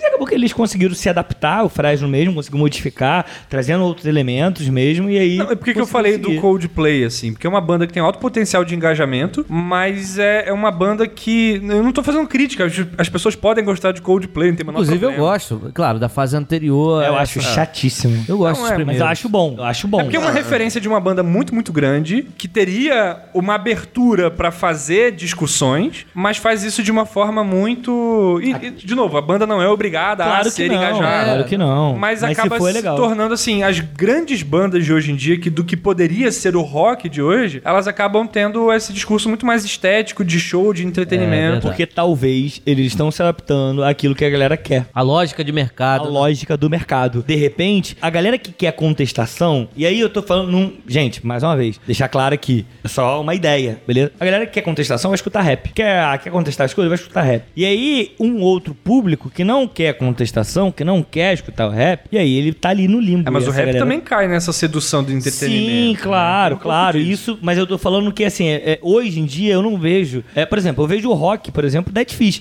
Dead Fish tá há 30 anos no- na cena, é minha banda favorita, e o Dead Fish, cara, o último CD dele foi porrada atrás de porrada. A questão é que não tem cego. espaço no mercado, Não né? tem. O rock que é desse segmento crítico, né, a- Porque abusado. a gente ainda tem esse tipo de banda que é contestadora, só que ele Fica é realmente underground. fica no underground, É ele porque o não tem Dead Fish, espaço. cara, o Dead Fish ele ganhou o espaço dele, fincou o espaço dele, ninguém tira, sabe? Essa é a realidade. Ele ganhou o espaço dele, ó, a gente faz isso, a gente toca isso. Eu lembro até hoje, porque quando eles se posicionaram contra o Bolsonaro, em 2018, uma galera veio, ah, pô, assim nem dá vontade de ir no show, porque eu, eu não tava ouvindo Dead Fish por conta da política. E aí, o estagiário mandou, foi, mano, você não entendeu nada do que é, É. Isso foi, assim, dizem ser o estagiário. Você não entendeu nada de todas as letras durante os últimos 27 anos e faz favor, não precisa ir no show não. Tá ligado? Foi, foi, foi a atitude do Chico César, lembra? É isso aí, o Chico César também meteu essa. Então, assim, o que a gente pode concluir hoje? É que, mano, não tem muita que o Chico César é rock and roll pra caralho. É, total, cara. Baiana Sisters também é foda, tá ligado? É isso, é rock and roll pra caralho. Estão transgredindo. Eu acho que aqui, a gente não quer encerrar nada, nunca, né? Essa é a ideia. Mas vamos voltar na pergunta. Vai, principal. qual? Peter, você é o nosso convidado. Caraca, A palavra é sua. o rock morreu? Cara, ele vive eternamente nos nossos corações. A, a galera tinha que ver Ah, o rostinho do Peter falando Brilhou. agora. Quase me Os emocionei. olhos dele Quase me brilharam. emocionei. Porque pra mim representa muito, sabe? Representa a minha vida. Hoje eu sou o que sou, né? Pô, eu tô agora terminando meu doutoramento e eu agradeço ao rock por isso. Eu, inclusive, falo isso pros meus professores, meus orientadores. Cara, eu sou isso tudo por causa do rock. Talvez os caras que eu tenho ouvido até tenham virado almofadinhas, né? Tenham é, falado merda aí na atualidade, porque eles. é, aquilo foi só um momento pra eles, mas pra mim não foi um momento. Aquilo faz parte da minha vida. Ah, né? é o seu momento É- até hoje. É, o meu momento. Eu vivo essa efemeridade do rock transgressor até hoje. Inclusive, eu tenho uma coisa que me representa agora. Sepultura acabou de lançar. Acabou não. Tem uns dois anos que. Dois ou É, é muito louco isso, porque a gente vai ficando velho, e aí, tipo, há uma semana, eu falo isso. É. Não, aconteceu quase agora. Eu falei, caralho, tem dois anos Mas já. é porque eu tô ouvindo esse, esse disco do Sepultura que se chama Quadra. Inclusive, a gente até marcou de fazer Muito uma foda, audição é. conjunta desse disco. Que Cara, romântico. é um disco que a gente não tem tanto acesso. Muita gente não tem acesso porque não tá na mídia, ninguém fala de Sepultura. Sepultura é eternamente uma banda underground. Sim. E é a nossa maior banda de rock que foi pro mundo inteiro brasileiro né? Lá fora, o Sepultura é uma banda gigantesca. É upstream qualquer É tipo, evento. é tipo Angra, que lá fora também faz mais Também, sucesso que aqui também. dentro. E- e o no Se- Japão, então, o Angra, mano, É, não, no- no- o Brasil é muito conhecido por exportar muitas bandas de heavy metal que aqui não tem um mínimo de reconhecimento. E você falou do Angra, teu Angra, teu Sepultura, o, o Peter mais cedo citou Torture Square, teu Corsos. É, a gente tinha também o, o Híbria também, Cara, que era o uma banda muito Híbria. O conhecida. Confronto teve um ano que eu lembro que eu tava querendo muito ver o show do Confronto, que eles lan- tinham lançado Santuário das Almas, o álbum, e o Confronto fez, se não me engano, foram dois meses de show no Brasil, o resto tá lá fora. Pra tá tu ver, pra mim esse disco do Sepultura o Quadra, ele é a transgressão do próprio Sepultura. Exato. Se vocês ouvirem esse disco, você vai ver que o Sepultura tá se autotransgredindo. E Os tá- caras ele- chegaram ele no tá nível... evoluindo, ele- É, ele eles não tá chegaram, se repetindo. Eles chegaram no nível que ele fala, pô, cara, não aguento fazer a mesma coisa mais. A gente fez algumas coisas iguais aí, mas agora vamos fazer alguma coisa que realmente tem algum peso. E eles fizeram, de fato. Então, pra mim, isso é presente nessa galera. Porque a gente peneirando consegue encontrar. Só que não é uma coisa que tem atenção da mídia. Não vende. Então a gente tem que procurar meios alternativos. Eu tenho pra mim, assim, uma concepção de. Desde quando eu eu me formei enquanto roqueiro e até quando eu terminar minha vida, né, se acabar algum dia, eu, te- eu tenho esperança de viver pra sempre, mas sei lá, né, pode ser que eu seja interrompido pela morte, mas é... mas assim, eu tenho eu, eu acho que eu vou viver eternamente curtindo o que é underground, procurando coisas, caçando, igual a gente faz com livro. É, né? total, igual a gente total. faz. Pô, vou procurar o cara assim, porque tu não vai ver na, na mídia um, é, um Ciro Flamarion, né? Você não vai ver Você um. não vai ver no Faustão isso é, tocando. você não vai ver esses caras aí, você tem que procurar, você tem que ir na- na- nas universidades, você tem que, Buscar bem buscar. ali. Então no rock é a mesma coisa. Por isso que eu digo que isso é uma chama que se mantém acesa por esforço meu. Porque isso faz parte do meu modo de ser, do meu modus operandi, da minha vida. Eu sempre sou conhecido pelos meus, ah, o professor malucão roqueiro, né? Ah, o professor louco que gosta de rock, professor que tem banda, né? E, e eu acho que daqui uns tempos, daqui 20 anos, né, eh, eu vou continuar sendo, sendo conhecido como esse cara, o roqueiro maluco Muito que bom. transgressor, entendeu? Por conta de tudo isso que eu aprendi com esses mestres, que inclusive alguns deles nem sabem o porquê que fizeram aquilo, né? Fizeram por fazer pra eles agora, como nas palavras de Renato Russo, tanto fez, tanto faz. Mas eu tenho um recado pra eles. Pra mim, não tanto fez, tanto faz, não. Pra mim, representa hoje, agora, a efemeridade do meu ser, dessa chama que eu cultivo. Glória, glória, Caralho, glória, amém. Eu, eu- Canta. olha, vou, vou, vou falar pra vocês. Eu Porra. acho que a gente pode, no momento, Caio Mecenas, pra deixar esse fim. Vamos direto, que foi vamos, bonito. Vamos que vamos, então. Momento Caio Mecenas. Então, pra quem chegou aqui agora, o momento Caio Mecenas é quando a gente faz o nosso mecenato, a gente patrocina as obras. E como é que a gente patrocina, Brian? Indicando. É, porque é o que a gente tem. A gente, a gente não tem muita coisa. E esse tema surgiu porque dia 13 de julho é o Dia Mundial do Rock. E aí a gente teve um convidado que é bem roqueiro. Teve, cara não, da tá área. tendo, porque ele tá tendo, aqui é, ainda. Tá aqui. É, e aí a Tchau, ideia... Peter. né? Beijo, Tá, né, me- tá me É. expulsando, eu ainda E vou aí- beber mais. e aí a ideia hoje é que todo mundo vai indicar uma coisa obrigatoriamente. Normalmente é uma coisa livre, mas hoje, obrigatoriamente, todo mundo vai ter que indicar pelo menos um disco que mudou sua vida. De rock. Beleza? De rock, de rock. Não vou falar, ah, não, porque o Raça Negra volume 2. Porra, muito bom. vai lá, Brian. Tuas indicações. Cara, eu vou indicar um álbum que. Não é que ele mudou a minha vida, mas eu acho que. Sei lá, não sei, eu vou indicar porque eu acho que ele é muito importante pra mim, pelo menos, assim. É The Rise and Fall of Ziggy Stardust and the Spiders from Mars, David Bowie. Porra. Porra. É um classicão do Bowie da década de 70 ali, que é onde ele lança esse personagem. O Bowie era muito performático, Total, né? total. O Zig Stardust. Então é um álbum muito legal, porque é um álbum de rock, mas eu sempre fui uma pessoa... hum, Eu nunca gostei muito do rock mais extremo. Eu até ouvi bastante, assim, a parada do death metal, assim, cheguei a escutar. Mas eu gosto de uma parada que é mais melódica um pouco, eu também, assim. eu curto, mais, curto mais. É, mas tu gosta de hardcore, porra. Mas eu é não, melódico. Eu não sou hardcore. Sabe o que é curioso? Marilyn Manson pra mim é extremo. Pois eu não também é. acho, eu acho pra caralho. É porque a gente tem a impressão meio torta, o cara não é, de verdade. E o Marilyn Manson tem um álbum, Mechanical Animals, que é Bowie, assim, no talo. É Bowie no talo, sério mesmo. Que legal. vou, Vou vou procurar ouvir. correndo. Vou procurar ouvir. É bem É, interessante. rapaz, sério eu achei interessante também. É, porque a gente tem essa imagem dele só polemicão, mas ele tem uma parada bem ali. É porque o Brian é o nosso fã de Marilyn Manson da mesa. Mas eu tava até entendeu? comentando em off, que desculpa puxar esse assunto agora, na hora da indicação, que a gente comentou no programa sobre separar artista e obra, Aham. sobre Marilyn Manson. Sim, sim. Acusação de abuso sexual. Não, foi online. A gente, foi online, não, foi, a gente gravou isso. Então, tô falando, a É. gente comentou nesse programa. E aí, é, eu tava falando com, com o Peter e com o, o patrão que eu parei de ouvir. Mas não foi parando porque eu pensava naquilo, né, né, nessas questões Sim. das acusações. Parece que meio que murchou A mesmo. vontade foi Caralho, que morrendo. loucura. Eu né? meio que falei que eu não ia parar de ouvir porque a música é uma coisa, o artista E parou. é outra. E parei. Que loucura. Mas eu não parei porque veio uma consciência moral e falar assim, ah, você não vai Só aconteceu. Só murchou, assim, muito interessante. É, eu tive muito disso também. Eu, eu fui me percebendo assim quando você comentou isso, inclusive. Que foi sumindo. né? É, que a minha vontade com esses artistas for- foi minando, ela foi minada, assim, acabou. E automaticamente, né? Sim, é, foi parando. Então, aí, vamos lá, voltando então, o David Bowie, eu acho que é um, um personagem muito, muito interessante. Tem mais de uma rock. indicação hoje? Não, então, o outro disco, eu não vou conseguir indicar um só, cara, porque o outro É- é disco, difícil. que não é nem um, um- um, sei lá, muita gente vai questionar que é rock, porque é bem mais pop, mas é o álbum The Joshua Tree, do YouTube, que é uma É outra rock, banda pô, que eu é ouvi. rock, é rock. Sim, sim. É uma Claro. outra banda que eu, Eu ouvi acho bastante. chato pra caralho o Bono Vox, mas é rock caralho. Bloody, Bloody Sunday. Cadê o sorriso? Cadê o sorriso? É, eu tô sorrindo por dentro. E, e são duas bandas de rock que não tem essa pegada pesada. Rock, né? né? assim. Não tem essa pegadão. É, é- é aquele rock mais de arena, né? Um rock mais Caralho, pro rock pop. mais de arena. Mas, é- mas também tem uma certa atitude ali, né? Sim, que claro. é abrir a sensibilidade também é uma questão de atitude. E é isso, eu falei isso aqui O quando eu tava Bowie- falando do emo, né, cara? É. extremamente, sabe? Cara, tu quebra uma barreira no sentido de que, olha, eu sinto também, eu tenho um sentimento que é muito difícil, cara. Isso Sim. numa sociedade extremamente machista. E só tá de não ligado? ser reaça, né? O cara já ganha É, ponto. já ganha um ponto, É, pode é. crer. E aí, assim, o Bowie é um, esse álbum do Bowie é bastante melancólico, até se você for ouvir, assim, tem canções bem. É, com um clima meio ali. Não é essa parada da atitude, é um momento reflexivo, meio introspectivo, mas não deixa de ser questionador, assim, também. Então, acho que eu ficaria com isso. David Bowie e, e U2. Farofão. Ah, não, tranquilo. Ah, não, não achei farofa, achei bom, não. achei Achei bom bom. Ah, o YouTube é bem farofinha, mas eu. eu- Não, eu acho legal. Hoje em dia eu nem ouço o YouTube mais, faz muitos anos que eu não ouço o YouTube, mas eu preciso reconhecer que esse álbum foi importante. E você, patrão? É, e- o disco, começando com o disco, é porque na verdade a, gente, a, a intenção é a gente vai ter a base do disco, né? E vai ter uma outra indicação também, né? Ou é só disco? Ah, não sei. Não, eu- você fica à vontade. Então, como eu que mando nessa porra, Você quer indicar mais alguma coisa nesse disco, Brian?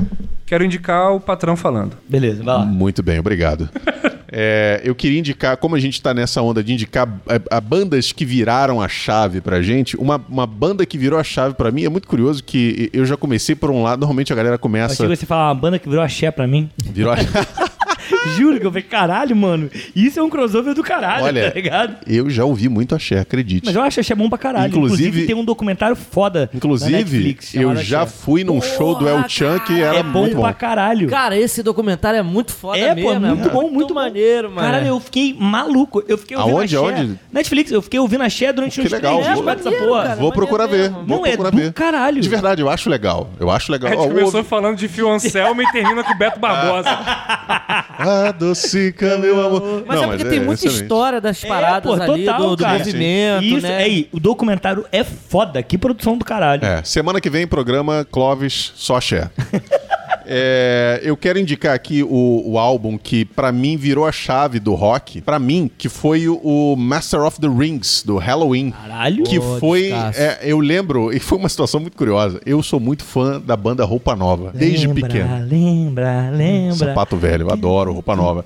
E eu lembro, foi uma coisa muito curiosa. Tava um tio meu é, na minha casa, eu tava ouvindo a música Whisky a Gogô. Veja você, a música que é, porra, uma farofa do roupa Total, nova. total, mas prova E mesmo. aí, é, no- eles têm uma, uma, uma versão dela que termina com uma bateriazinha, um solinho de bateria muito, muito simplesinho, né? Mas bonitinho.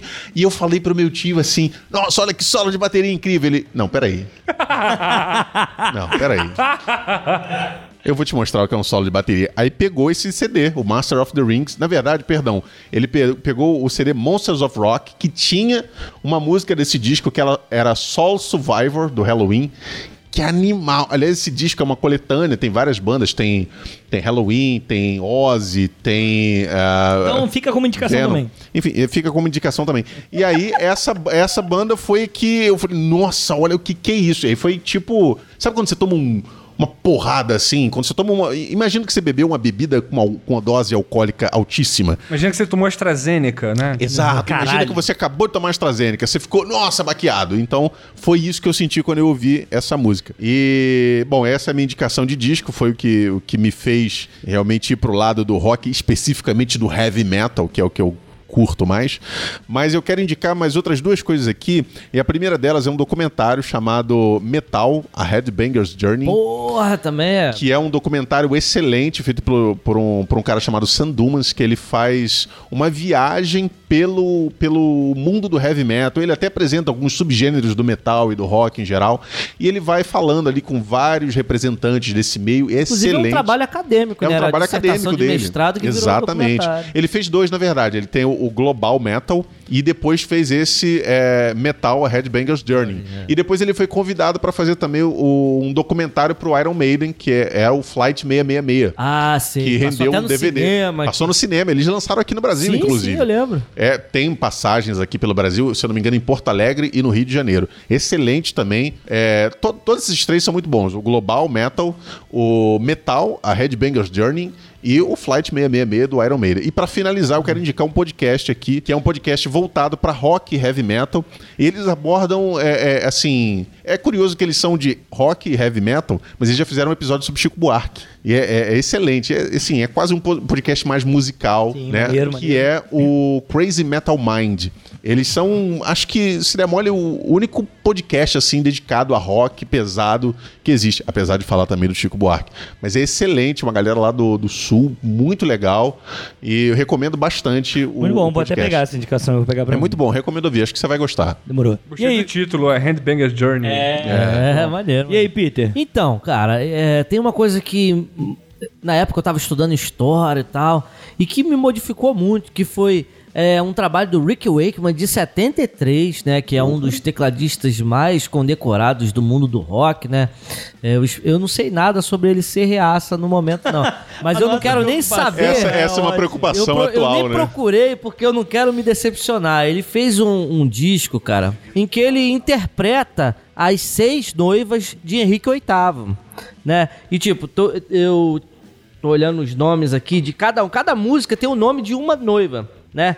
Catherine of Aragon, Anne of Cleves, Catherine Howard, Jane Seymour, Anne Boleyn e Catherine Parr. Quer dizer, ele faz uma música e musicalmente ele interpreta cada uma das personalidades dessas mulheres. Cara, é genial. É uma parada assim que me tirou do chão. E um amigo meu me emprestou isso em vinil e eu pude degustar naquele formato de, de uma maneira assim é, em que na época não tinha essas redes sociais, não tinha nem telefone celular é, com internet e tal. Então, tipo, a gente parava de fato pra ouvir música e O, vi- vinil, ele traz um ritual diferenciado Sim, que a sim. gente não e tem você mais. lê os detalhes do encarte, eu lia tudo, o que, que ele falava de cada um. Aquilo ali me modificou de uma maneira que eu passei até a me interessar um pouco mais é, pela história da Inglaterra e tal, pra saber um pouco mais sobre isso. Desculpa perguntar, tu já era historiador na época? Não, não era. E isso foi um dos trampolins pra eu me tornar um historiador. Isso é muito foda, né? Como é Demais, que o, é. o rock, de fato, quando né? você começou na minha falando, vida, pra mudou tu ter pra noção. caralho. Então, Foda. tipo, Rick Wakeman isso foi um marco na minha história, né? Eu tenho isso como... é, E outra coisa é o 2001. Eu sou fã do Stanley Kubrick, né? Pô, 2001, a Odisseia no, no que espaço. foda, né? foda. Pô, cara,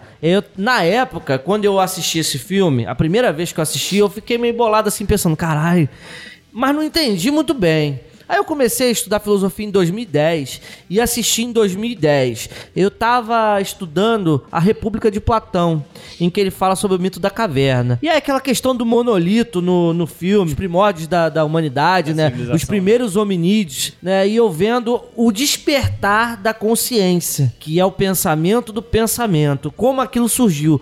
Aquilo me abriu a mente de tal forma que, pô, eu não tenho como não indicar isso para outras pessoas, porque isso foi o ponto, esses dois, essas duas obras foi ponto de partida para muitas coisas da minha vida. Então assim, é, com, com muito orgulho eu indico essas duas coisas, esse filme e essa obra do Rick Wakeman como coisas que me modificaram e que talvez modifique algum de vocês que estão ouvindo a gente aqui, né? Pô, foda. E aí... E esse filme é muito rock and roll. não é? Não, Ah, esse é, filme é foda. E aí eu tenho um livro, do 2001, e ele é o monolito. Lembra que a gente comprou... Ah, o é- projeto gráfico Isso, dele, o né? Projeto Garrett, ele é um monolito, que é, é do Arthur Clarke. Arthur Clarke. É, e aí é um monolito, cara. O, o- o livro ó, é foda, foda. O entendimento do conceito de monolito é uma coisa assim que, caralho, transcende, Transcende. né? É, Total, e, e é legal que esse livro ele traz um pouco mais de informações em relação ao filme, que ele, ele acaba por explicar um pouco mais algumas coisas que no filme são muito jogadas ali, né?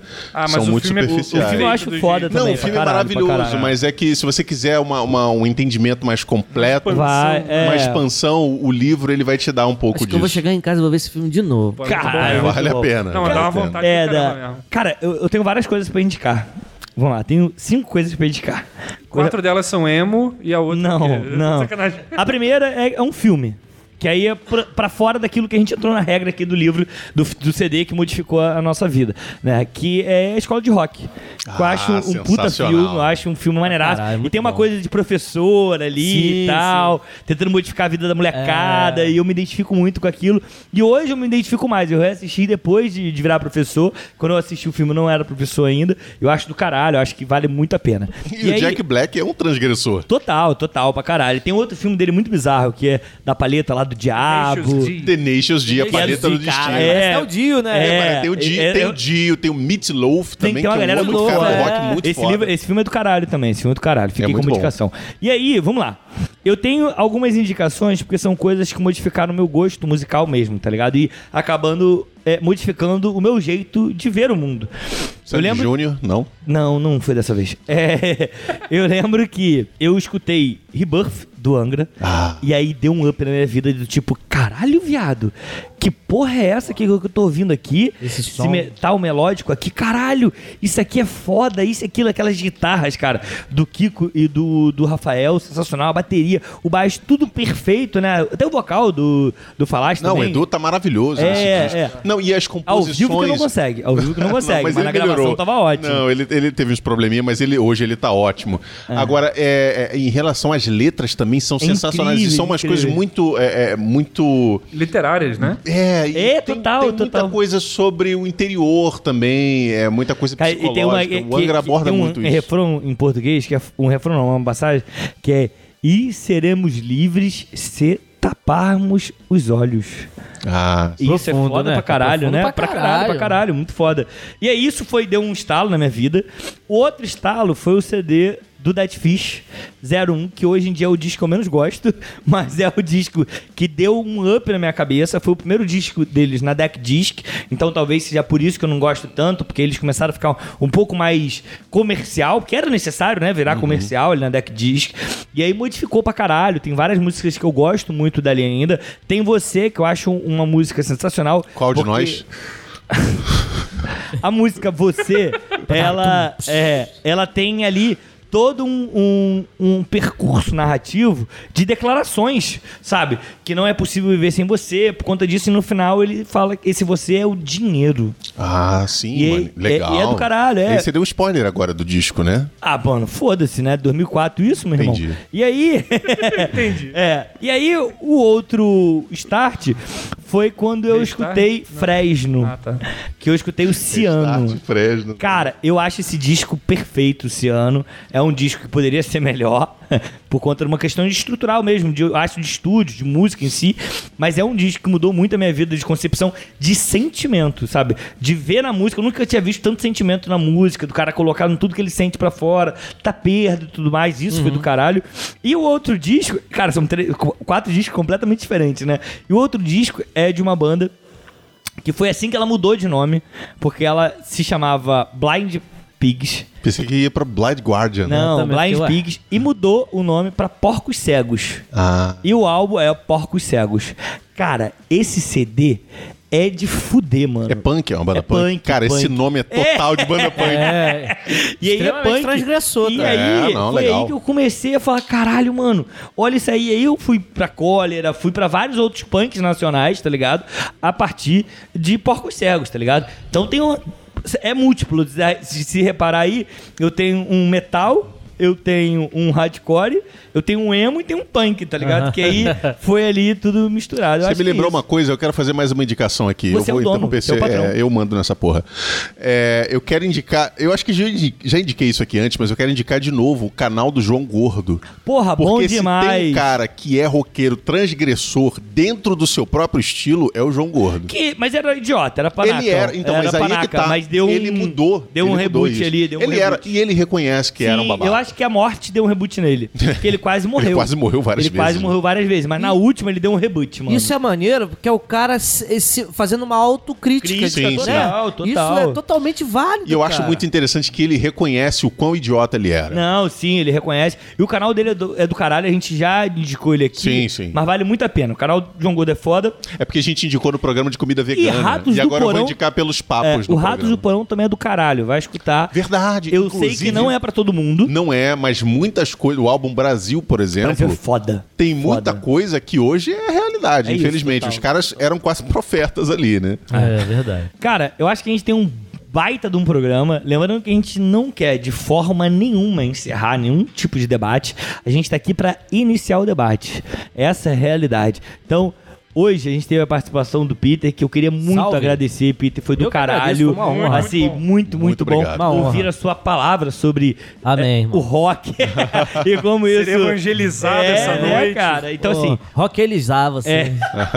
muito, muito obrigado mesmo, porque a gente sabe que a gente grava num dia muito indigesto, né? Que a gente, pra quem não sabe, a gente grava às segundas-feiras. Eu chamo Então, isso de atitude. entendeu? É. É isso. O pô. canal do aí, é transgressor por é, origem. Pô, queria agradecer aí também, porque tu trouxe um vinho pra gente, sempre Pô, importante tomar um isso. vinhozinho, né? A gente tá aqui gravando, tomando um vinho. Patrão E- também, tô. É, pô, é. É isso. Então, Pra pô, manter meus, meus contratados bem, bem alimentados, bem Mas sério, Pete, abastecidos. brigadão por estar aqui. A gente tava, a gente pensou nessa pauta, a gente tem um tempo, a É. gente fala, cara, a gente precisa achar alguém e tal. E aí o Clóvis falou, não, eu tenho um amigo que, pô, mano, o cara é bom e tal, isso e aquilo. E aí a preocupação, a primeira preocupação minha e do Brian foi igual, Será que é Minion? né? Mano, primeira coisa que a gente É, falou, isso primeiro. aí. Porra, mas tu sabe da posição do cara, mano. Porque hoje em dia é foda, né, Não, brother? vocês lembram minha raça? Não, não, não, não. Pode ficar tranquilo. Né? Longe disso. Se tem Porra, uma já coisa que pensou? esse cara é. Roqueiro, historiador e mínimo aí. Não, não, não. Não combina. Mas, mano, é sério, muito obrigado Não, mesmo. fico lisonjeado A aí. casa é sua, vamos trocar outras ideias, claro. outros papos. Sempre. É, pense que esse estúdio aqui também é seu, tá ligado? Fique à Tamo vontade, junto. mano. Aí eu queria pedir pro Peter dar os contatos Porra, dele, muito bom, falar muito inclusive obrigado. do projeto dele, que ele tem não só um projeto musical solo, como também uma banda.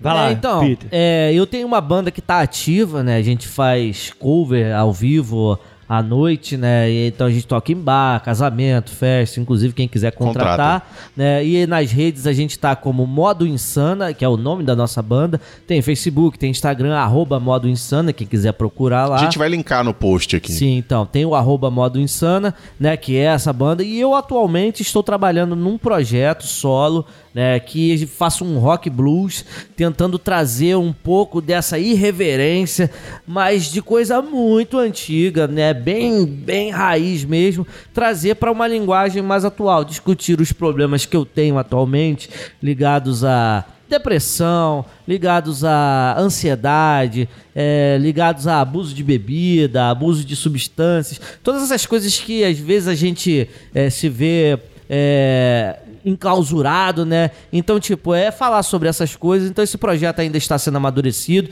Eu tô gravando algumas coisas. Em breve vai estar pra, pra rola aí. E tem o meu canal no YouTube que eu falo sobre música, falo sobre história e filosofia, que é Peter Sana, né? P-E-T-E-R-S-A-N-A. É, Peter Sana, quem quiser procurar no, no YouTube, tem lá aulas minhas divertidas, tem lá falando sobre rock, sobre filosofia, sobre história. Tem pra garotada e tem pra quem é mais velho. Discussões mais amadurecidas e discussões mais engraçadas, assim, sendo levadas de uma forma um pouco mais descontraída. É, Então- e pra quem quiser, vai tá- todos os links desses projetos que o Peter citou vão estar listados no post aqui, é só você procurar lá e clicar. Muito E bom. eu queria agradecer a vocês pelo convite, né? Fico lisonjeado pelos elogios. É claro, pô, eu também agradeço muito a, a esse bate-papo que me enriqueceu muito, né? Foi muito legal estar aqui com Pô, que vocês. bom, que Uma segunda-feira que eu estaria de bobeira, estou aqui discutindo, fazendo coisa maneira com vocês. E, e tomando vinho. Tomando um vinho, né? é isso. E, cara, pra você que gostou, pra você que curtiu esse papo, leve a palavra do Clóvis adiante. cara, compartilhe esse podcast com algum amigo, compartilhe o podcast com a tua tia que curte um pouquinho de, de sambô. Isso, em vez de mandar fake news, manda o Clóvis Porra, no olha que zap. coisa boa. E outra, se você gosta do que a gente fala aqui, continue esse debate. Vem debater com a gente. A gente está nas redes sociais. A gente está no Twitter, através do arroba canal do Clóvis. No Instagram, arroba canal do Clóvis Oficial. O Gmail, você pode mandar e-mail, que é canal do Clóvis Oficial, arroba gmail.com. Ninguém manda e-mail, né? A galera Ninguém. reclama que a É. gente não lê e-mail, mas, Mas ninguém, manda e-mail. ninguém pô. manda e-mail. Então, mande um e-mail aí pra gente. E outra, se você curte mesmo, vem debater com a gente no Telegram. O link fica lá na nossa página do Instagram. Tem um linkzinho lá que você vai ser direcionado à nossa página e trocar ideia com a gente. A ideia, inclusive o patrão tá lá. Tô lá. entendeu? E aí a gente troca uma ideia lá de vez em quando, E reza a lenda coisas. que em algum momento eu vou mostrar o meu rosto lá. Será? Não sei. Eu, nem eu vejo o teu rosto. Depende da movi- É, não, eu, eu, é, eu fico numa sala isolada, todo mundo sabe disso, quando a gente grava É aqui, o- pra ninguém me conhecer. Como é que... O Lombardi? Eu sou o Lombardi. não, esse é o Silvio Santos. É. Bem, eu acho que é isso. A gente tem um baita de um programa, né?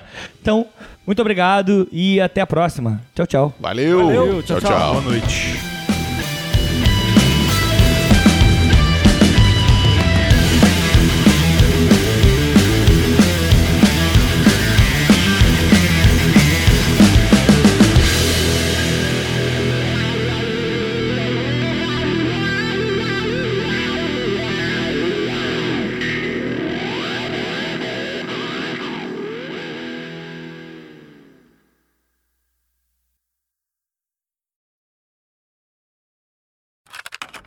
Do Rick Wakeman de 73, né, que é um dos tecladistas mais condecorados do mundo do rock, né?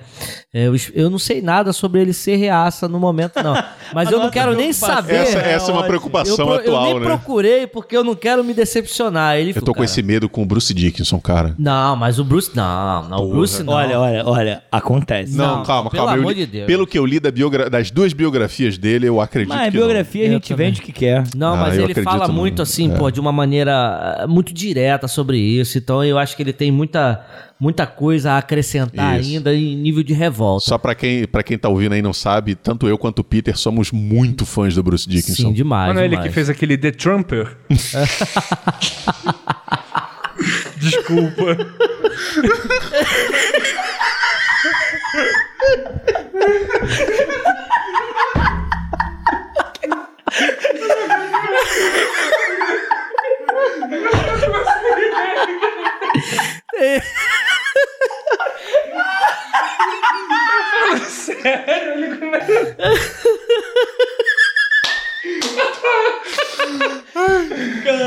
Vou me concentrar, senão eu não vou conseguir, não. mano.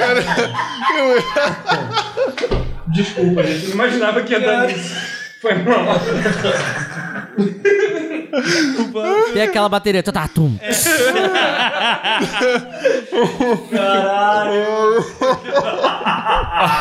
Fiquei imaginando até a cerveja, né? Com, puxa, só com, com a peruquinha, tá ligado? Ai, Eu preciso Vamos respirar. restabelecer, senão eu não consigo. Ai. Ai, meu Deus do céu. Você tá falando do Rick Wakeman, né? É, Rick Wake. Vai deixar. Mano, continua da piada. A piada vai manter. Aí o- a produção só acelera. Ele vai Dá dar- uma aceleradinha da gente ficar. se Fica aquele... acabando. Ai, meu Deus. Bom, o disco do Rick Wakeman de 73, né, que ele fala sobre as seis noivas do rei Arthur. Do rei... Eu tô me segurando aqui, cara. Pera aí. Eu olhei pra ele e deu um sorriso. Yeah!